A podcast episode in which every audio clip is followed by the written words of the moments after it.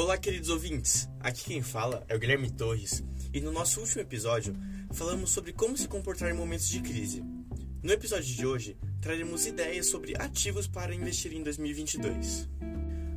Diferente do que se via anos atrás, onde certas classes de ativos eram disponíveis apenas para investidores qualificados ou profissionais, hoje vemos que essas classes estão disponíveis para serem compradas por qualquer tipo de investidor.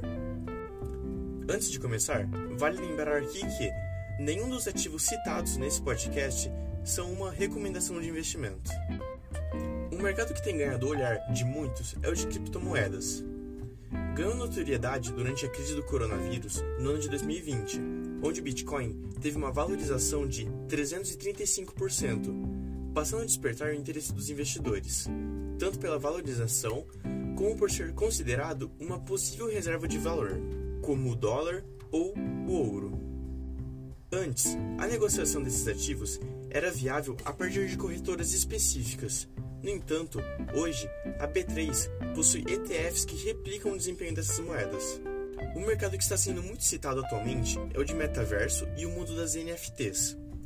O primeiro é uma tecnologia que tende a replicar a realidade em um mundo virtual. Já o segundo é o mercado de troca de tokens não fungíveis, ou seja, são objetos digitais únicos.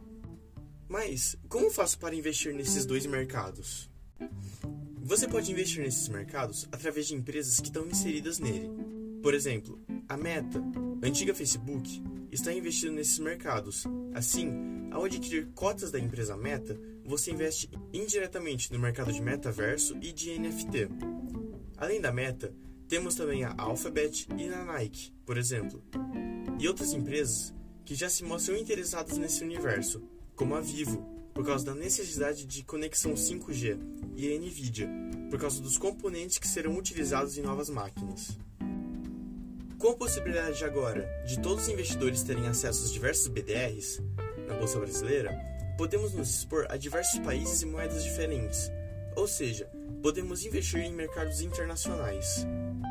As BDRs são recibos de depósitos emitidos e negociados em reais de empresas estrangeiras, ou seja, não é a própria ação que está sendo negociada diretamente no exterior, mas sim esses recebíveis que representam essas ações, além de acompanhar a oscilação do ativo lá fora, assim como a valorização e a desvalorização do seu câmbio.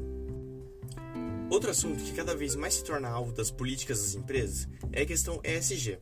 Essa sigla que significa Environmental, Social and Corporate Governance, ou seja, as empresas ESG são as que se importam com as questões ambientais, sociais e de governança, e por isso tendem a ser preferidas pelos investidores, uma vez que são mais amigas da sociedade saudável.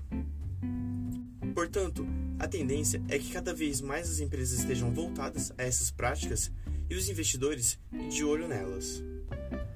Apesar de todos esses novos ativos de renda variável, o ano de 2022 tende a ser muito bom quando o assunto é renda fixa, uma vez que as taxas de retorno desses títulos estão se tornando atraentes aos olhos do mercado. Mas diante de tantas oportunidades assim, aonde devo investir? Bom, isso vai da estratégia pessoal de cada investidor, de seu perfil e de seus objetivos pessoais. No entanto, há pontos que devem ser observados e acabar por produzir um melhor resultado a longo prazo. Um desses pontos é de manter sua carteira diversificada.